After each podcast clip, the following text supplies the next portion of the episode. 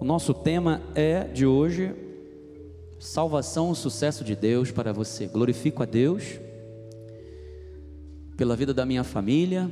Estamos aqui por dependência de Deus.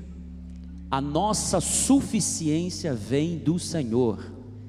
E eu glorifico a Deus pela vida da minha esposa, Bispa Cristiane, pela Ágata, meus filhos Rafael e Andressa, minha mãe que está lá em cima assistindo o culto. Agradeço a Deus pela vida do nosso apóstolo e profeta que está nos assistindo neste exato momento, conectado, recebendo, recebemos as suas orações, bem haja na sua vida, meu Pai, o favor de Deus. E glorifico a Deus pela sua vida, por você estar aqui. Você, como filho de Deus, que ama Deus, é um servo bom e fiel. Você escolheu a melhor parte, e eu tenho certeza que o Espírito Santo trará frutos a essa tua semeadura espiritual neste exato momento que está sendo o seu culto racional. Diz assim a palavra de Deus: Pois não me envergonho do Evangelho, porque é o poder de Deus. Veja, o Evangelho é o poder de Deus para a salvação de todo aquele que crê primeiro do judeu e também do grego. Vamos submeter ao Pai agora esta palavra, vamos regar agora a semente a ser lançada com oração em nome de Jesus. Soberano Deus, Pai da eternidade, que nos escolheu desde antes da fundação do mundo, que nos adotou como filhos, como gerados pela palavra da verdade. Aqui nós estamos, Senhor, ansiosos, sedentos em ouvirmos a tua voz a tua palavra diz: nem só de pão viverá o homem, mas de toda palavra que sai da boca de Deus, que sai da língua de Deus.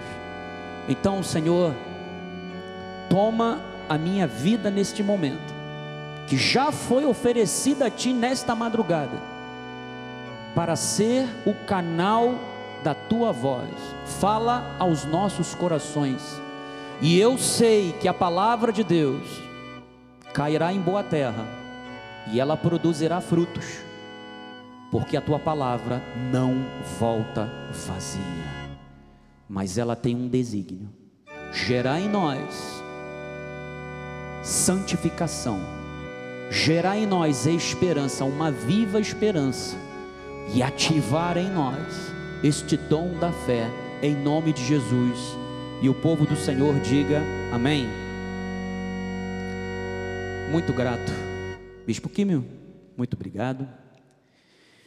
Meus irmãos e amigos em Cristo Jesus, abençoados, sal da terra, nós somos a luz, porque a luz do mundo que é Jesus está em nós. Somos a carta que Deus tem escrito diariamente para o mundo. Somos cartas vivas de um Deus maravilhoso, um Deus que muda rumos, um Deus que faz valer os seus planos, o seu propósito, um Deus que é soberano.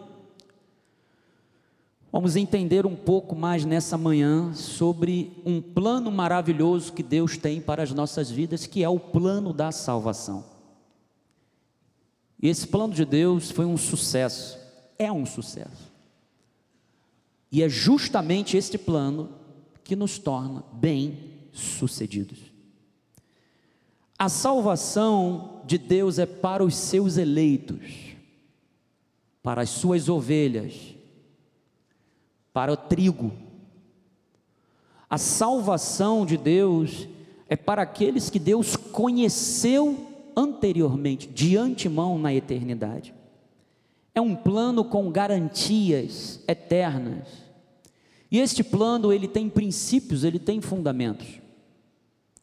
Subsídios registrados na palavra de Deus, que são princípios fundamentais que quando nós aplicamos, nós somos bem-sucedidos. Ser bem-sucedido, amado, implica em ver a vontade do Criador se cumprindo em nós. Lá na eternidade, quando nós compreendemos o plano de Deus para a nossa existência, encontraremos o sentido da vida. Isto nos fará o que? Vitoriosos, consequentemente felizes. Então, em primeiro lugar, o Evangelho é o plano de Deus para os seus eleitos. Ele é a única mensagem que salva, a única mensagem que revela o poder onipotente de Deus é o Evangelho. Não existe outra mensagem fora do Evangelho que nos traga salvação. Então é através da mensagem do Evangelho da graça de Deus que somos exclusivamente salvos. Não há salvação fora de Jesus Cristo, porque o Evangelho é o próprio Cristo. Salvação do grego, nosso apóstolo tem ensinado isso e sempre traz a memória do original, sotéria. Sotéria vem de uma raiz soter, libertador, salvador. Sotéria significa livramento, significa preservação. Sotéria significa segurança. Sotéria significa salvação. Então, Deus ele nos livra, Deus nos preserva, e isto tem que gerar em você segurança. Deus nos livra da moléstia dos nossos inimigos, porque sotéria está relacionada à salvação messiânica. Salvação esta que os judeus até hoje, até hoje aguardam. Sotéria também significa salvação como a posse atual de todos os verdadeiros cristãos. Porque somente os eleitos serão salvos. Porque dentro do, do celeiro, juntamente com o trigo, também nasce o que? O joio. Existe a ovelha e existe o que? O cabrito. E todos sabem que o joio ele é muito parecido com o trigo. Mas o único que pode remover o trigo do seu celeiro é o próprio Deus. Nós não temos a capacidade de reconhecer imediatamente, imediatamente. É claro, Jesus falou: pelos frutos nós reconhecemos quem são os falsos e os verdadeiros profetas. Mas só quem tem a competência de remover o trigo, de fazer a separação do trigo e do joio, é o próprio Senhor. Então, a salvação ela é única, ela abrange o passado, o presente e o futuro. Ela é o poder de Deus operando em nós, nos salvando da penalidade, do poder, da presença do pecado. Isto porque ela gera em nós o que? Uma nova vida, nós nascemos de novo, regeneração. Então, aquele prazer de outrora em errar, em pecar, ele já não existe mais. O eleito de Deus, quando ele peca, ele se arrepende. E aqui eu quero dizer uma coisa: arrependimento não é remorso. Remorso é consciência pesada. Arrependimento é quando há mudança de sentido, de comportamento, mudança de atitude. Arrependimento é literalmente você está indo numa direção que é errada e você volta. Vai em direção à rota correta. Então, arrependimento é algo que é inerente na vida do cristão. Ele nos livra também do poder da morte. A morte é consequência do pecado de Adão. É a punição, o salário do pecado é a morte. Mas Cristo nos garante a vitória sobre a morte. Então, o poder do evangelho, ele não opera de forma incondicional e universalmente para a salvação. A salvação não é para todos. Ela é pregada a todos. Ela é lançada como uma rede. Somente os eleitos de Deus corresponderão a esta rede que é lançada. Porque Paulo disse que a salvação é para todo aquele que crê. E John Murray, falando sobre o livro de Romanos, ele fala que, nesse sentido, o apóstolo Paulo, nesse conceito que ele está falando, que o Evangelho é o poder de Deus que opera visando a salvação por intermédio da fé. Ou seja, a fé revela a onipotência de Deus, o seu poder em agir mediante a palavra para salvar e garantir a salvação. Isto significa o que? A preservação das nossas almas. Então, Tito 1:1 a salvação pertence aos eleitos de Deus. Então Paulo diz: Paulo, servo de Deus e apóstolo de Jesus Cristo, para promover a fé que é de quem? Dos eleitos. A fé não é de todos. Eu até hoje me lembro dessa mensagem do apóstolo. A fé não é de todos, apesar de que existem ministérios que dizem fé para todos. Mas a fé não é de todos. A fé é dos eleitos de Deus. E por que isso acontece, bispo? Isso só vem à vida de quem tem o pleno conhecimento da verdade, segundo o que? A piedade, segundo a graça. Versículo 2 diz: Na esperança da vida eterna, que o Deus que não pode, olha, Deus não mente nas suas promessas. Prometeu antes dos tempos eternos, versículo 3, e em tempos devidos. Isto significa que há um tempo de Deus na vida dos seus eleitos. Meu amigo internauta, você que está nos assistindo agora, o tempo de Deus chegou na sua vida, a salvação chegou hoje na sua casa.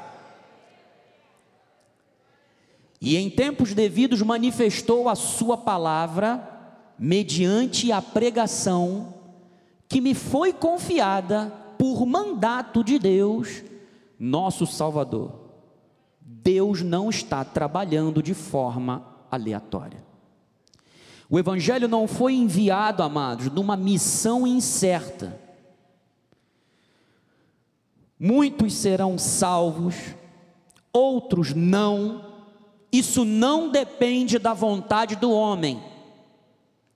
Tudo foi infalivelmente determinado e imutavelmente fixado por Deus desde o princípio. E tudo o que acontece no tempo é apenas o que o cumprimento do que foi ordenado antes da fundação do mundo por Deus. Quem são os eleitos, bispo?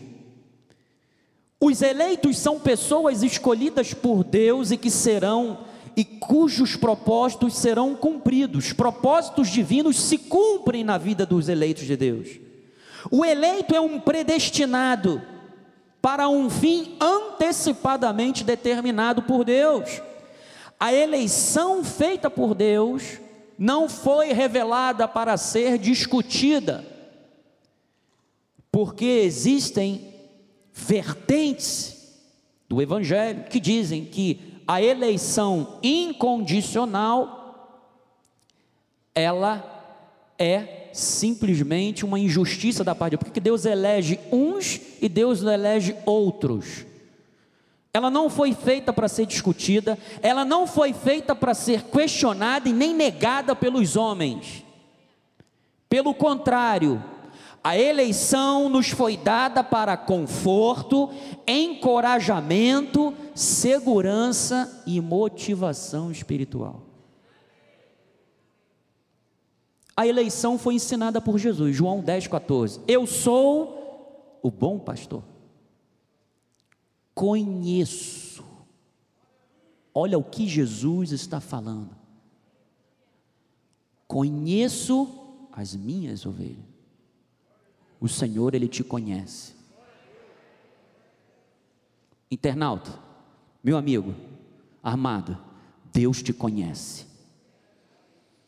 antes que você fosse gerado no ventre de sua mãe, Deus te conhece. Deus ele nos conhece pelo nome. Ele diz: "As minhas ovelhas, e elas me conhecem a mim".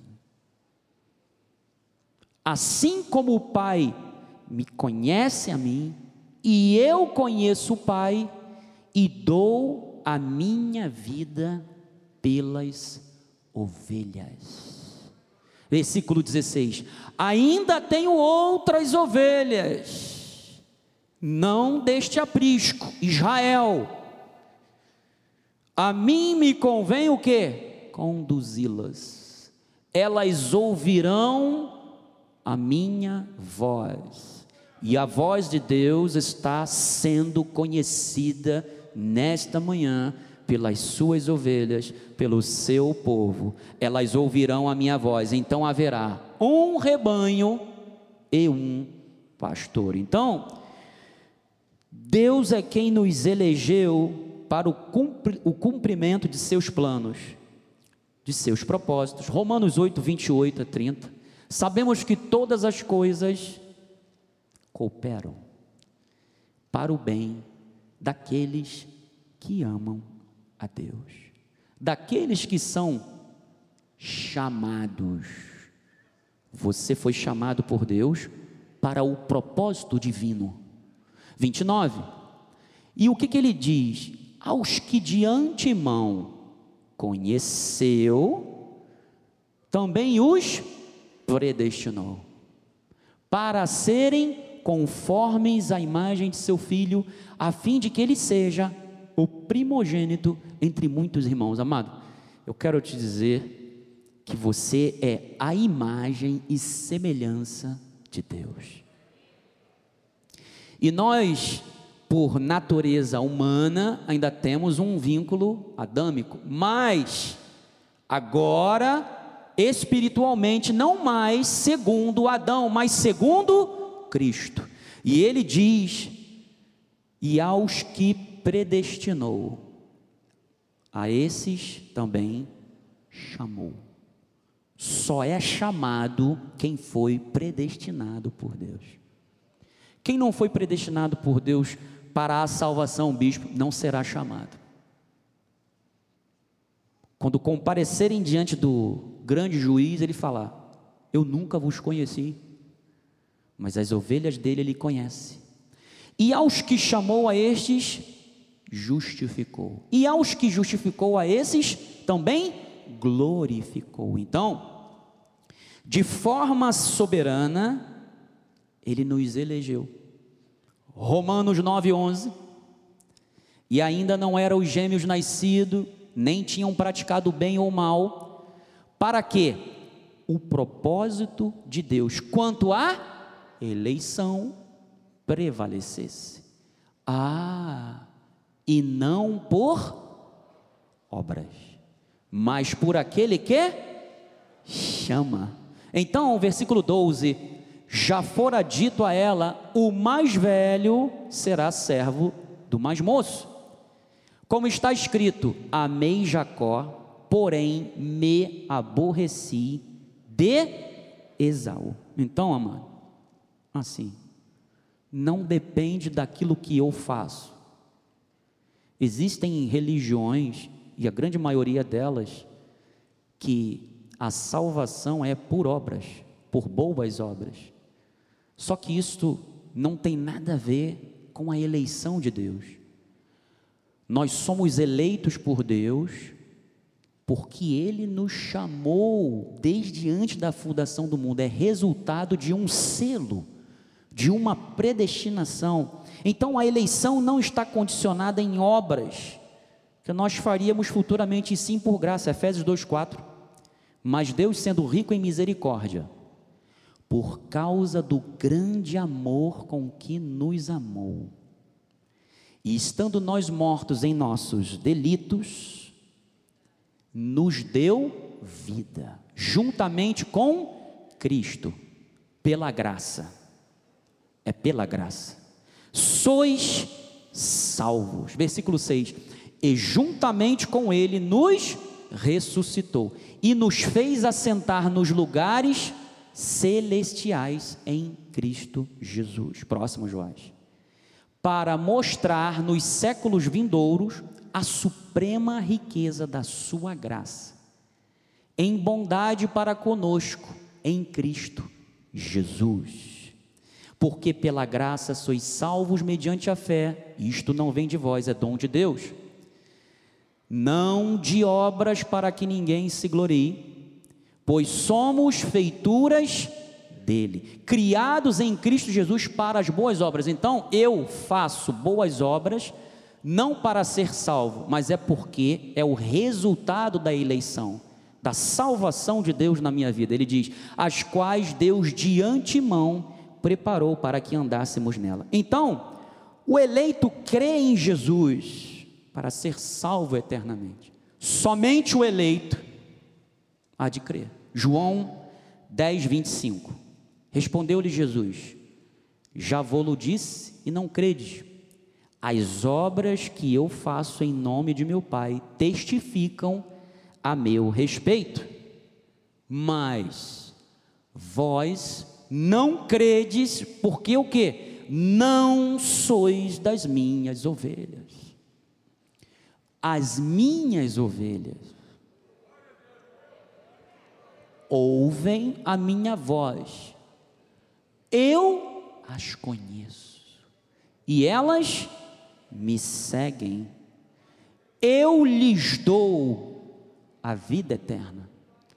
Você tem a vida eterna, jamais perecerão, e ninguém,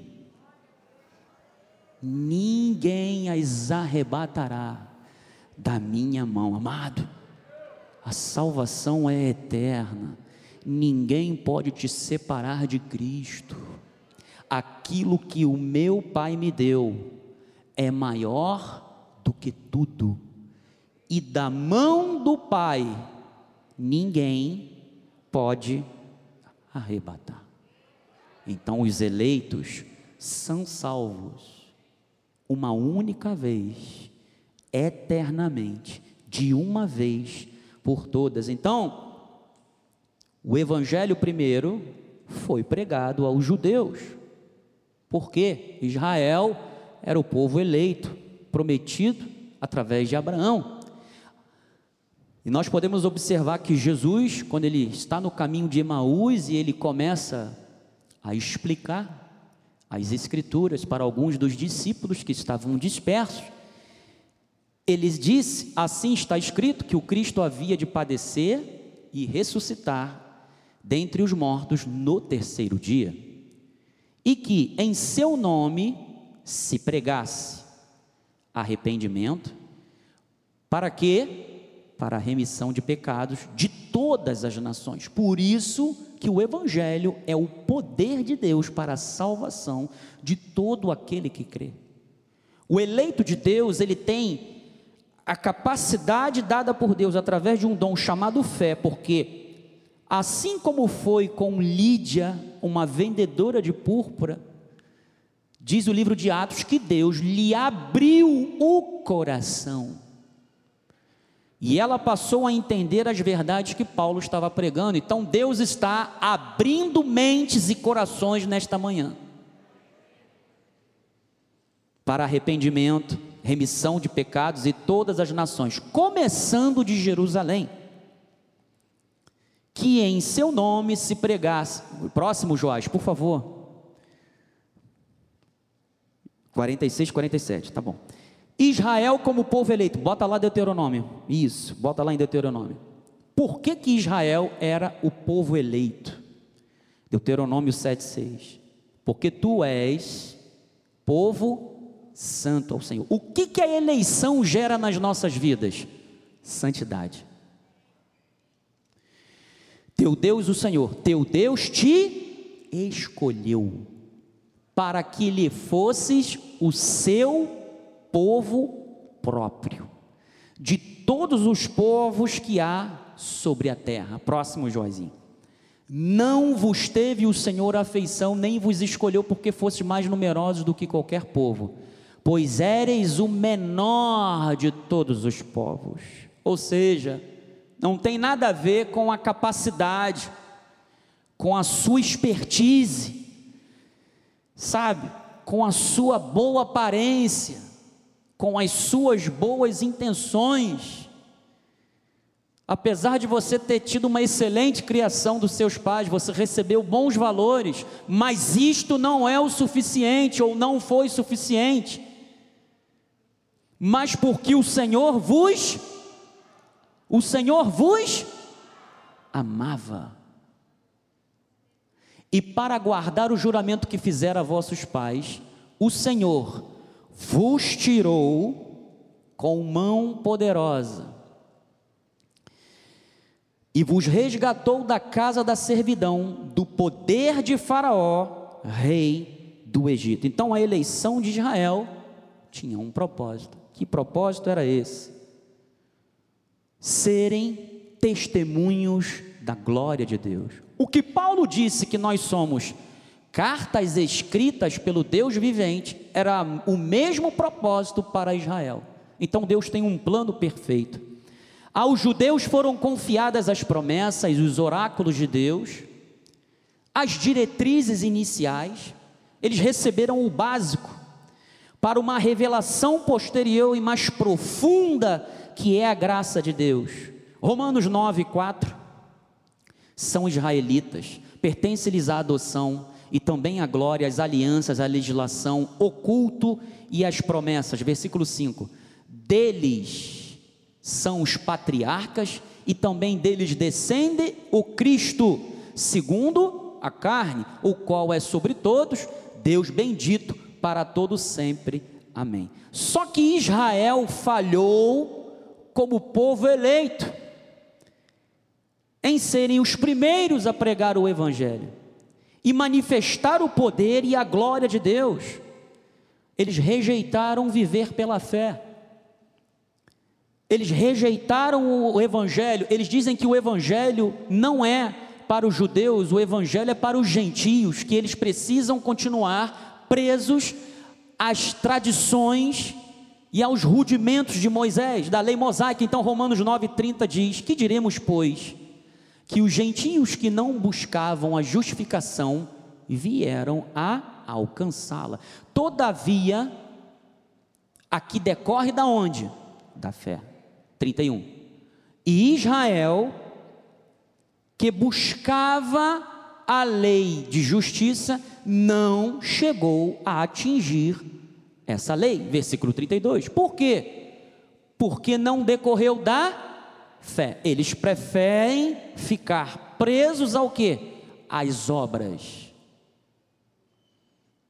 ao costume da lei, à tradição, porque não decorreu da fé, e sim como que das obras tropeçaram na pedra de tropeço, como está escrito: Eis que ponho em Sião uma pedra de tropeço e rocha de escândalo e aquele que nela crê não será confundido. O Evangelho não é para trazer confusão, o Evangelho é para trazer esperança, segurança.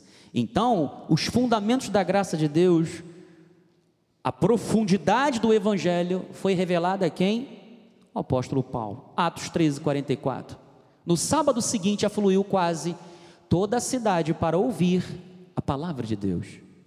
Mas os judeus, vendo as multidões, olha só, eles preferiram as obras, tomaram-se de inveja e blasfemando, contradiziam o que Paulo falava.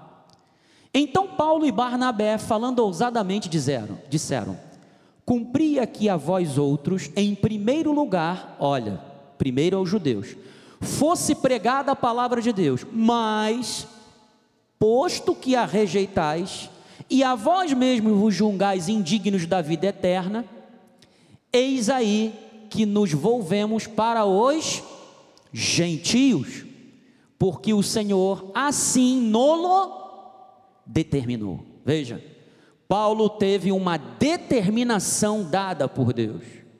Paulo, você foi inicialmente a Jerusalém, agora chega, você vai para aquelas ovelhas que são do outro aprisco, porque é necessário que haja um só rebanho. Então ele diz: Eu te constituí para a luz dos gentios, a fim de que sejas para a salvação até os confins da terra. Os gentios, ouvindo isto, regozijavam-se e glorificavam a palavra do Senhor. Agora preste bem atenção nesse versículo. E creram todos os que haviam sido destinados, predestinados para a vida eterna. O teu destino é a vida eterna. O destino é céu. O teu destino é a glória vindoura. O teu destino, vestes brancas. O teu destino diante do trono proclamando: Santo, Santo, Santo é aquele que era, é aquele que é e aquele que há de vir, e ele voltará para galardoar os seus eleitos e a retribuir a cada um segundo as suas obras. E divulgava-se a palavra do Senhor por toda aquela região. É através da mensagem do Evangelho que aqueles que são destinados para a vida eterna se alegram, se regozijam em Deus. Então, a justiça de Deus, a graça revela que é mediante a fé naquilo que Cristo fez. Romanos 1,17. Visto que a justiça de Deus se revela no Evangelho, de fé em fé, como está escrito: o justo viverá por fé. Então, amados, o apóstolo Paulo é o enviado de Deus para revelar aos gentios a plenitude do Evangelho do Cristo ressurreto. Atos 26, 13. Ao meio-dia, ó Rei, indo eu caminho afora, vi uma luz no céu, mais resplandecente que o sol que brilhou ao redor de mim e dos que iam comigo. E caindo todos nós por terra, ouvi uma voz que me falava em língua hebraica. Sabe por que isso aqui? Porque os judeus, quando prestavam culto, eles falavam em hebraico. Paulo estava entendendo perfeitamente que aquele momento que ele estava vivendo não era um momento cultural, era um momento espiritual. Saulo, Saulo, por que me persegues? E hoje existem muitos Saulos que estão ouvindo esta voz neste exato momento: Saulo, Saulo, por que me persegues? Marcos, Marcos, por que tu me persegues? Fernanda, Fernanda, por que tu me persegues? Dura coisa é recalcitrares contra os aguilhões. Eu estou dizendo que a salvação chegou na sua casa hoje, amado. A salvação está neste lugar aqui hoje, pela manhã, para aqueles que ainda não o confessaram com a sua boca aquilo que estão crendo agora no seu coração. Então eu perguntei: Quem és tu, Senhor? Ao que o Senhor respondeu: Eu sou Jesus a quem tu persegues. Mas levanta-te, firma-te sobre os teus pés. Isso é o que o Evangelho faz. Ele levanta aquele que está caído ele tira aquele que está morto espiritualmente de uma sepultura do Sheol e o traz para o reino do Filho do seu amor. O Evangelho traz dignidade, amado, às nossas vidas. Ela traz às nossas vidas o verdadeiro valor moral, que é segundo Deus, para te constituir ministro e testemunha, tanto das coisas em que me viste, como dasquelas pelos quais te aparecerei ainda, livrando-te do povo e dos gentios para os quais eu te envio, para lhes abrir-lhes os olhos e os converteres das trevas para a luz e da potestade de Satanás para Deus, a fim de que recebam, olha o que, que nós recebemos: remissão de pecados. O diabo não pode mais imputar condenação na nossa vida, você foi remido pelo sangue do Cordeiro, e ele diz: a fim de que recebessem, recebam eles remissão dos pecados e herança entre os que são santificados pela fé em mim. A santificação não é por obras. Por favor, jejum não te fará mais santo do que ninguém aqui. A santificação é pela fé. Evangelho é prática. Então, amados, nós também temos esse chamado de Paulo, Atos 20, 24. Porém, nada considero a vida preciosa para mim mesmo, contanto que complete a minha carreira e o ministério que recebi do Senhor Jesus Cristo para testemunhar o Evangelho da graça de Deus. Então, a graça nos torna produtivos. Como é que isso acontece, bispo? Numa vida pessoal com Deus, uma vida de oração. João, é perdão, João 15, 16, isso aí. Não fostes, não fostes vós que me escolhestes a mim. Alô, eu aceito Jesus, não existe eu confesso e eu recebo. Pelo contrário, para eu sei, eu vos escolhi. Ele te escolheu. Ele escolheu você, Carlos. Ele escolheu você, Astolfo. Ele escolheu, ele nos escolheu para quê? Vos designei para que você dê fruto frutos de Deus, desígnio de Deus para a sua vida, frutos, serdes bem-sucedidos. O Evangelho nos faz bem-sucedidos. O Evangelho nos traz, nos traz o que? Produtividade. O Evangelho nos faz ser o que? Produtivos. O Evangelho traz resultado, amado. Eu não preciso de estratégia para dar resultado, para ser produtivo. O que eu tenho que fazer é compreender este plano de Deus para a minha vida e aplicá-lo. Então eu estou te dando aqui o algoritmo espiritual para que você ative tudo que tem que ativar na sua vida. A moda agora é essa. E o vosso fruto permaneça, a fim de que Olha aí a oração, meu Deus do céu, meu Deus do céu, a fim de que tudo, o que, que é tudo, amado? Tudo é tudo. Pô, bispo, Deus pode dar tudo que eu quero? Não, Deus vai dar tudo que Ele quer dar a você, certo? Porque senão vão falar, o bispo falou que eu posso pedir tudo que Deus vai me dar, então agora eu quero uma Mercedes. Não, Deus vai te dar tudo o que Ele tem para você. E como é que eu descubro isso, bispo? Conhecendo a vontade de Deus. Como é que eu conheço a vontade de Deus, bispo? Nós vamos ver daqui a pouco. Tudo quanto pedirdes ao Pai em meu nome, Ele vô-lo conceda.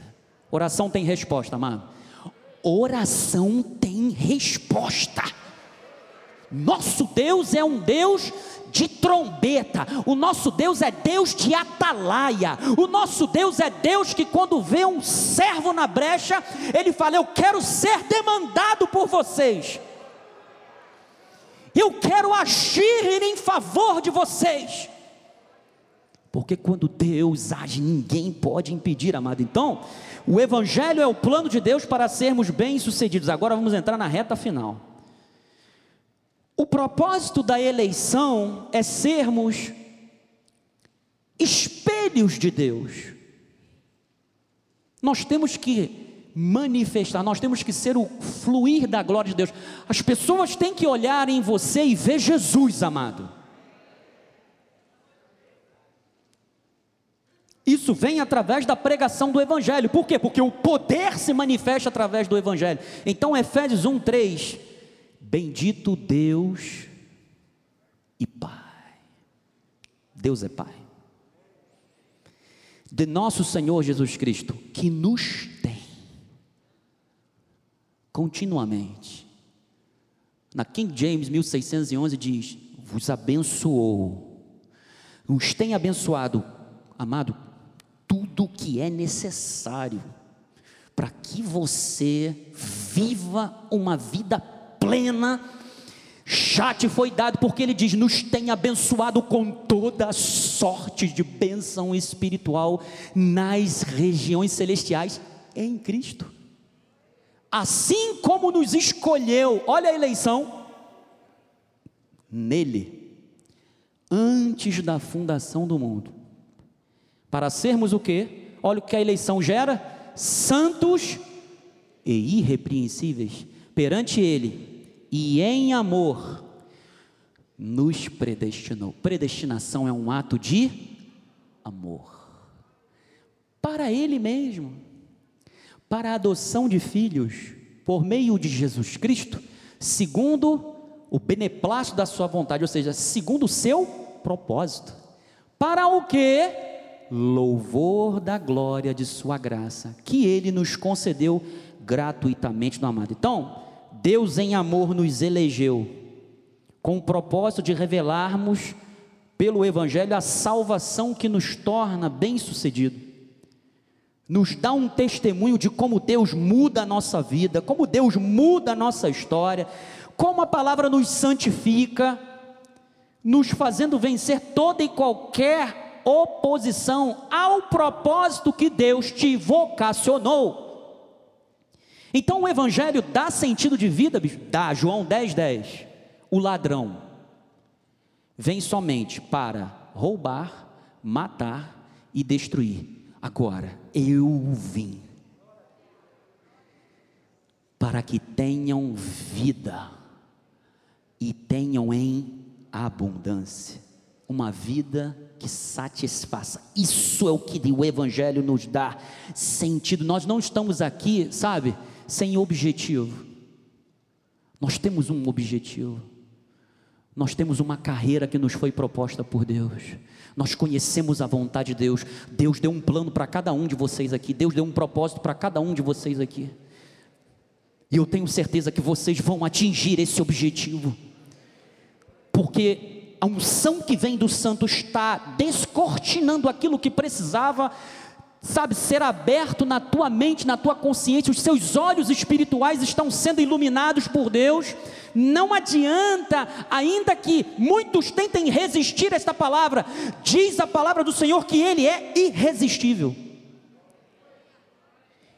Jó já havia dito isso em Jó 42:1. Bem sei que tudo tu podes, nenhum dos teus planos, nenhum dos teus planos podem ser frustrados. Aquilo que o Senhor determinou para a sua vida precisa se cumprir, amado.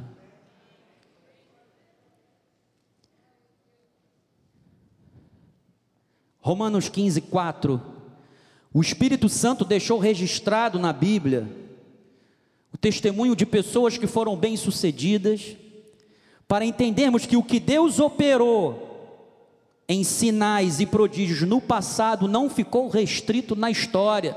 O que Deus fez não está lá numa galeria de museu. Eu sei que tem muitos museus de cultura, isso é maravilhoso. para nós termos o registro da história, a cultura de um povo, a nossa origem. Mas Deus não está preso a isso. O mesmo Deus que operou no passado, opera hoje também. Deus não ficou restrito à história, mas com base no que ele realizou no passado, ele pode fazer agora, e Deus está disposto em fazer hoje por você, amado. Romanos 15, 4: Pois tudo quanto outrora foi escrito, para o nosso ensino foi escrito, a fim de que, pela paciência e pela consolação das Escrituras, tenhamos o que? Esperança. O Evangelho traz esperança, mano. Então, Vamos falar aqui agora sobre um homem de Deus, usado por Deus e que inspira muito a nossa vida. Ele é um tipo de Cristo. Nós vamos falar sobre Josué. Deus ensina através da vida de Josué os fundamentos de uma vida vitoriosa. Josué 1:1 sucedeu depois da morte de Moisés, servo do Senhor, que este falou, Deus falou a Josué, filho de Num, servidor de Moisés, dizendo: O que, que significa Josué, amado? Josué significa Jeová é salvação. É o mesmo nome em hebraico de Cristo, Yehoshua ou Yeshua. Ele foi escolhido por Deus para conduzir o povo de Israel para livramento e descanso em Canaã. Então, nenhum tipo mais apropriado para falar sobre salvação do que Josué. O próprio nome de Josué diz: O Senhor é a salvação. E é o mesmo nome em hebraico de Cristo, por quê? Lembre-se que quando Gabriel se apresentou a Maria, ele falou: Olha, você vai colocar o nome dele de Jesus, porque ele salvará o povo dele dos seus pecados. Então, Josué é um tipo de Cristo ele tinha provavelmente 79 anos quando começou a liderar Israel e morreu com 110 anos. Ou seja, ele comandou Israel por 31 anos. Josué, ao entrar na, em Canaã e cruzar o Jordão, ele estava entrando em um território hostil, onde a imoralidade e a sexualidade eram incontroláveis, amados. Os cananitas eram cruéis, o paganismo imperava, Baal era venerado como o Senhor do céu, da chuva e da vegetação. É só você lembrar da história de Elias. Canaã mais tarde foi tomada pelos romanos e foi chamada de Palestina, que em grego significa Filístia, terra dos filisteus, e que todos nós sabemos que eram gigantes só lembrar de Golias. Então, Josué estava prestes a começar um novo ciclo na sua vida. Amados, hoje é o início de um novo ciclo na sua vida. É o ciclo da fé. E Deus está falando ao seu coração para que você enfrente as dúvidas sobre a existência do seu Criador. Eu sei que há pessoas que estão nos assistindo pela internet que está falando: será que Deus está falando comigo? Será que Deus ainda fala com alguém? Eu sei que há pessoas que estão aqui que estão falando: será que Deus realmente respondeu a minha oração? Ou será que eu posso clamar e Deus haverá de trazer resposta ao meu clamor? Meu amado, eu sei que há pessoas que estão esperando de Deus ajuda para suportar verdadeiros ataques do adversário. Nós estamos no meio de uma pandemia. O pânico está geral. Muitos estão vivendo de forma dissimulada. Há um caos político no nosso país e isto está sabe, alcançando todas as esferas da nossa sociedade. O período é crítico. Será que Deus pode me ajudar a vencer o desânimo? Existem pessoas que estão desanimadas. Será que Deus está interessado em me orientar, em me aconselhar, em me dirigir? Deus está aqui no nosso meio. Sim, Deus está falando de forma perceptível ao seu entendimento, Deus está falando de forma calorosa ao seu coração. Mas, bispo, como é que eu consigo discernir essa voz de Deus, amado? Deus se comunica conosco de várias formas e fala com cada um de uma maneira. Quem tem mais de um filho sabe muito bem o que eu estou falando. Fala com um filho numa linguagem, com outro filho fala na outra linguagem. Deus é assim conosco. Por que, amados? Devido à nossa personalidade e o nosso histórico cultural é próprio da nossa personalidade. Então,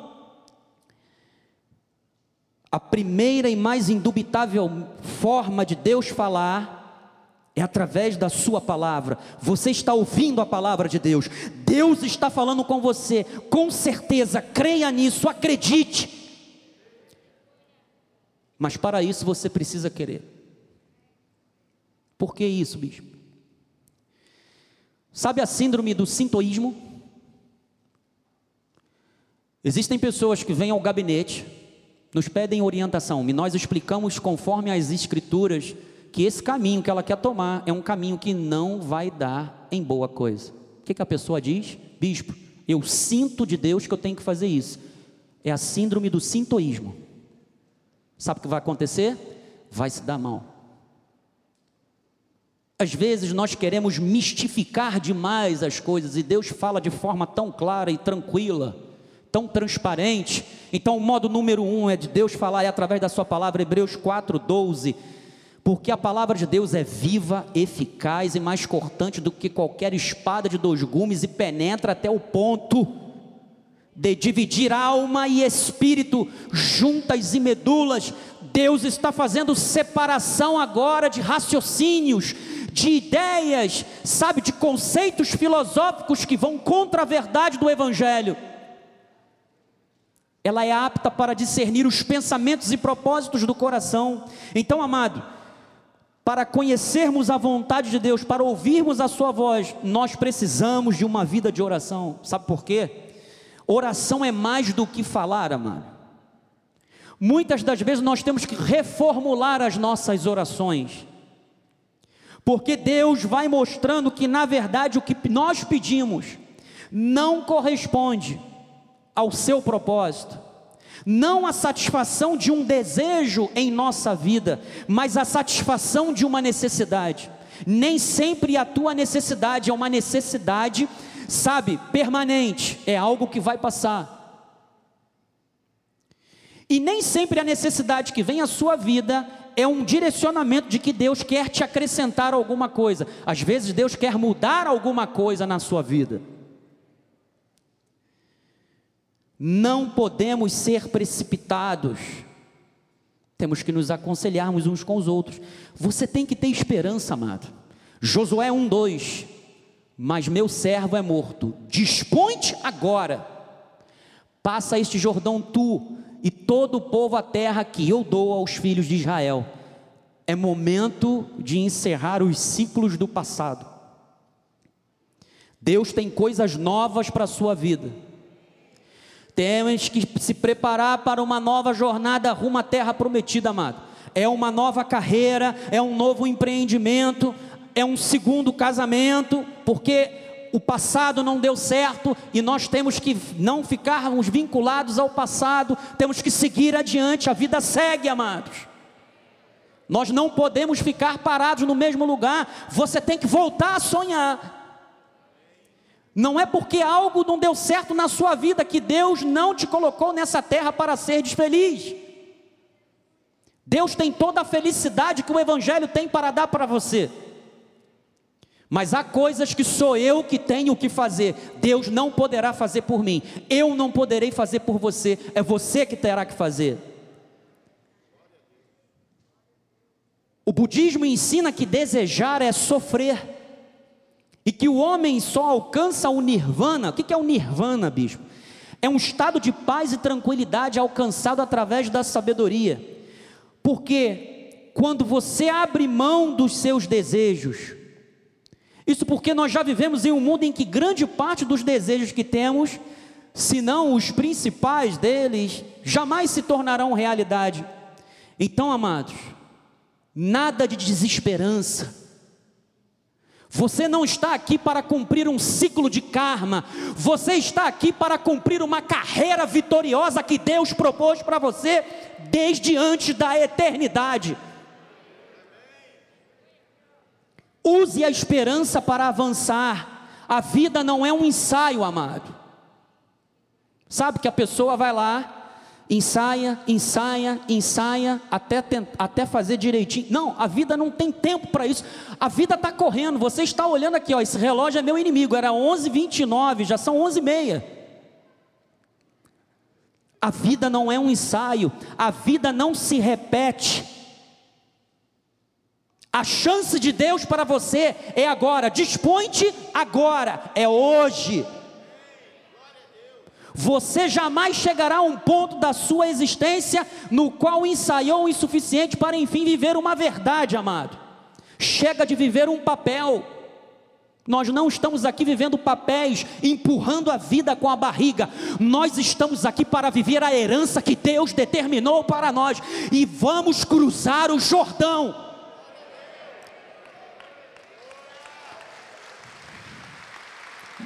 Não desperdice tempo. Não adie decisões para tomar um novo rumo. Nosso apóstolo fala muito isso. Não viva procrastinando. Empurra com a barriga. Amanhã. Talvez depois da manhã. Depois da. Não. A nossa vitória vem de Deus. Já estamos terminando. Já estamos na reta final. Josué 1,3. Todo lugar que pisar a planta do vosso pé, vou-lo tenho dado como eu prometi a Moisés. O que, que Deus prometeu a Abraão? Em ti serão abençoadas todas as famílias da terra. Você, pela fé em Cristo, é um descendente de Abraão. Então você é um abençoado. Então Deus é capaz de, de cumprir o que ele prometeu a Abraão na tua vida hoje. É hoje a vitória vem de Deus. Amado, a terra não pisada não será possuída. Terra não pisada não é terra ganha, não é posse. E você não encontrará em nenhum livro de alta ajuda que a sua força e a sua capacidade vêm de Deus. Sabe por quê? Porque esses livros são centrados no homem, na sua força, na sua capacidade, na sua expertise, sabe, na sua inteligência, gerando uma independência de Deus. Somente a palavra de Deus pode gerar uma coragem forte dentro de você, pois é decorrente de uma fé genuína, e essa fé genuína vem do próprio Deus que está em você. Então, isto é viver um relacionamento, é viver uma parceria com Deus. Eu conto com Deus e Ele diz para mim: siga adiante. Versículo 4: Desde o deserto, agora olha só, tudo de Deus é planejado Deus é o único que nos limita. Desde o deserto e o Líbano até o grande rio, o rio Eufrates, toda a terra, aos heteus, e até ao mar grande para o poente do sol, será o vosso limite, amado. Somente Deus, nos seus planos eternos, tem a capacidade de nos orientar no caminho que nós devemos seguir, da forma correta. Então, quando você tenta ir além ou para uma região que Deus não determinou para você, Ele nos põe o que? Limite. O reino de Deus é um reino de governo. Não existe anarquia. Aqui existe quebra de poderes, de harmonização entre poderes, juri, eh, judiciário com executivo, com parlamentar. No reino de Deus não existe isso. Existe alguém que tem um cetro e ele rege as nações com vara de ferro. Ou seja, todos precisam, têm que se submeter a este governo que é eterno. Então, não romantize a vida, amado. Glória a Deus. Quer aplaudir ao Senhor? Louve a Deus. Você está louvando a Deus. Não romantize a vida. Tem pessoas que acham que a vida é um mar de rosas. Não é. Sem luta, não tem vitória. Não tem como cair as coisas do céu. Não vai cair. Mas Deus vai te revelar onde elas estão. Nós vivemos em um mundo caído. Isso aqui é um caos, amado. Isso aí é o efeito do pecado. Existe uma pandemia que estão ceifando, está ceifando pessoas, a outros debilitando física e emocionalmente. Haverá sempre um Jordão a ser cruzado. Mas para você tomar posse da terra prometida, você tem que cruzar o Jordão. Nós estamos muito acostumados a ver Jordão como chega o fim da nossa carreira e a gente vai para a eternidade. Jordão não é só isso, não, mano. Jordão é o que te separa entre a terra prometida que Deus te deu e que você precisa cruzá-lo para você pisar na terra e tomar posse. Isso é ser bem-sucedido. Então não romantize a vida. Assuma as responsabilidades de viver a vida que Deus preparou para nós. Viver uma vida com Deus é assumir responsabilidade. Assuma a sua responsabilidade. Assuma a sua responsabilidade na parte que cabe da aliança. Então, conheça a visão de Deus para a sua vida. Tem muitos aqui que têm talentos. Uns têm talentos para cantar. Você já viu a Olimpíada? Todos são atletas, mas nem todos competem na mesma modalidade. Um é natação, o outro é triatleta, o outro é caiaque, o outro é skate são todos atletas, mas com modalidades diferentes. Você precisa descobrir qual é a visão de Deus para a sua vida. Josué 1,6: Ser forte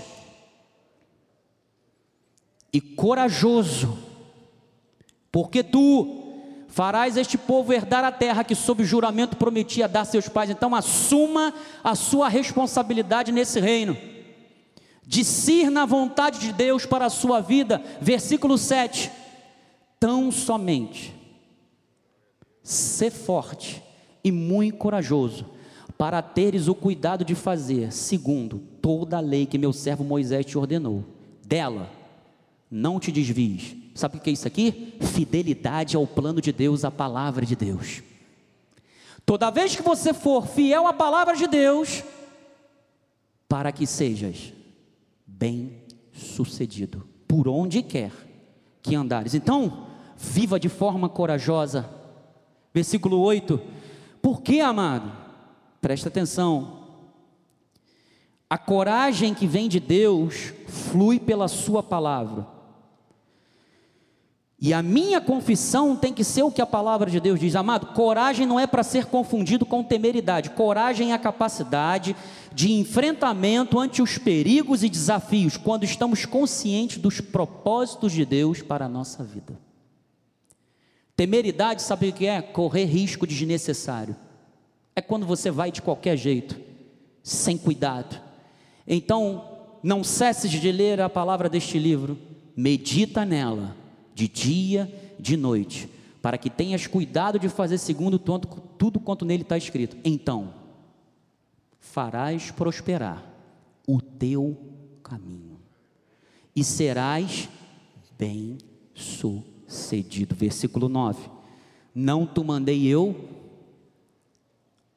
ser forte e corajoso, não temas, não te espantes porque o Senhor teu Deus é contigo, por onde quer que andares. Hebreus 10, 23. Guardemos firme a confissão da esperança, sem vacilar, pois quem fez a promessa é. Ele te prometeu, ele vai cumprir. Você conhece o plano de Deus para a sua vida? Ele vai se revelar na sua vida. Agora, para terminar, bispo, uh, o senhor está falando comigo aí já uma hora, diz para mim, o que, que eu tenho que fazer para ser salvo? Romanos 10, 8. Porém, que se diz, a palavra está perto de ti, na tua boca e no teu isto é, a palavra da fé que pregamos. 9.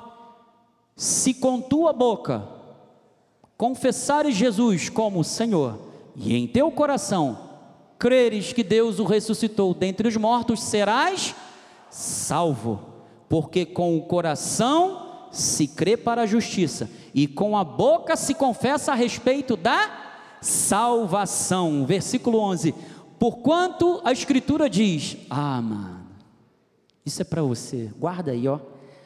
Todo aquele que nele crê não será confundido. Todo aquele que nele crê não será confundido. Amado, a tua confiança, a tua fé, a tua crença não é em vão. Deus tem resultados para a sua vida, versículo 12 para acabar, Jorge. Pois não há distinção entre judeu e grego. Deus não olha para a aparência, Deus não olha para a raça.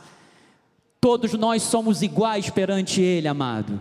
Uma vez que o mesmo é o Senhor de todos, rico para com todos os que o invocam.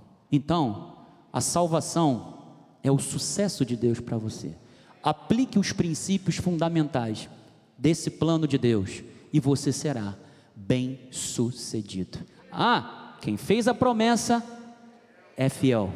E se ele prometeu, ele cumpre em nome de Jesus, porque essa é a vontade do Senhor. Vamos ficar de pé para a glória do Senhor.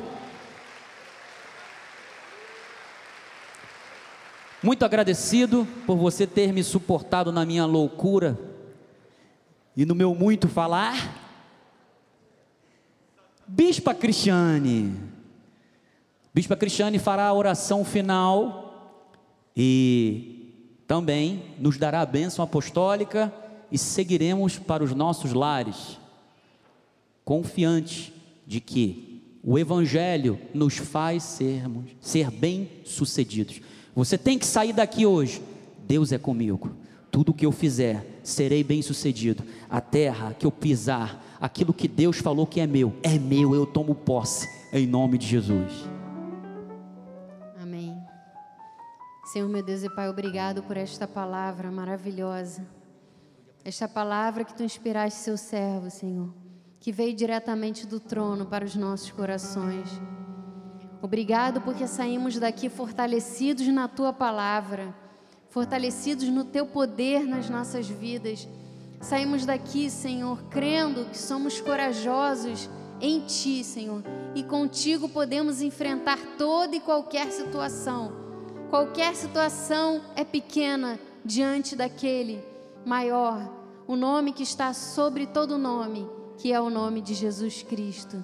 Obrigado, Senhor porque teremos uma semana abençoada, teremos uma semana onde veremos o teu agir, enfrentaremos situações, mas crendo na vitória, crendo que cruzaremos o Jordão, crendo que novas situações chegarão em nossas vidas, mas seremos sempre vitoriosos. Uma nova fase, um renovo, coisas novas.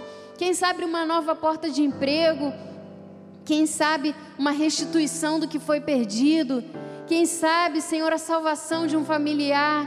Nós cremos que o Senhor tem coisas boas e coisas grandes para nossas vidas. Temos ainda muito que desfrutar nesta terra, porque somos filhos do Rei, somos filhos do Senhor e estamos aqui para viver uma vida Teremos dificuldades, sim, mas enfrentaremos todas as dificuldades e seremos sempre mais do que vencedores, porque a palavra do Senhor nos garante isso e nós cremos, Senhor. Não olharemos as circunstâncias, mas olharemos aquilo que nós não vemos. Veremos com os olhos da fé que venceremos, ultrapassaremos todas as dificuldades, todos os obstáculos, sabendo que o Senhor é conosco sabendo que venceremos no nome de Jesus. E agora que a graça de nosso Senhor Jesus Cristo, o amor de Deus e as doces consolações do Espírito Santo estejam conosco para sempre. Damos ordens aos anjos de Deus que nos guardem e nos livrem em todos os nossos caminhos. Chegaremos em casa em paz e segurança e teremos uma semana mais que vencedora em Cristo Jesus. Em nome de Jesus. Amém. Bom almoço a todos, boa tarde, vá em paz e vá feliz. Crendo que o Senhor é por ti, você já venceu em nome de Jesus.